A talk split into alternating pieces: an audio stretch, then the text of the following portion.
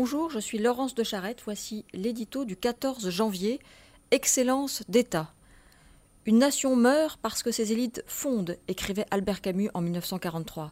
C'était dans un inédit publié en ce début d'année, un cri du cœur encore brûlant d'actualité. Il y a un an, le pouvoir, désemparé face aux Gilets jaunes, a imaginé remédier à la déconnexion entre la classe dirigeante et le reste de la population en sacrifiant l'ENA, accusé de peupler la haute fonction publique et la politique de petits marquis arrogants, réputés insensibles au quotidien du commun des mortels.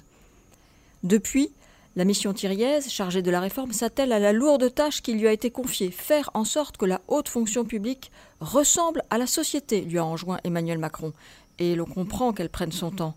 Comment réparer en effet en partant du dernier étage un ascenseur social grippé depuis les plus petites classes La dernière étude internationale PISA n'a-t-elle pas précisément montré combien le système scolaire français, victime de ses multiples abdications, peine à résorber les inégalités sociales bien en amont du bac?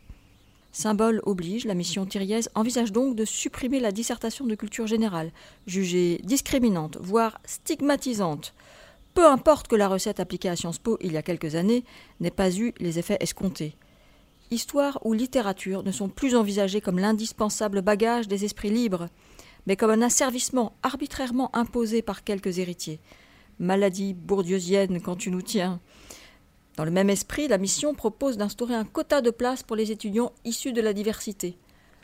Comment ne pas voir dans cette tentation la négation même de la notion de mérite et comment ne pas craindre, avec la suppression annoncée de la botte, ce concours, mot désormais honni, concours de sortie qui attribue aux premiers les meilleures places dans les grands corps, le retour des faveurs et des réseaux d'influence?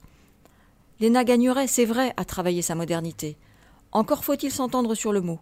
L'État peut sans aucun doute faire l'économie de cette noblesse qui n'en est pas une, mais ne peut pas se passer de l'excellence indispensable pour affronter les exigences du monde moderne.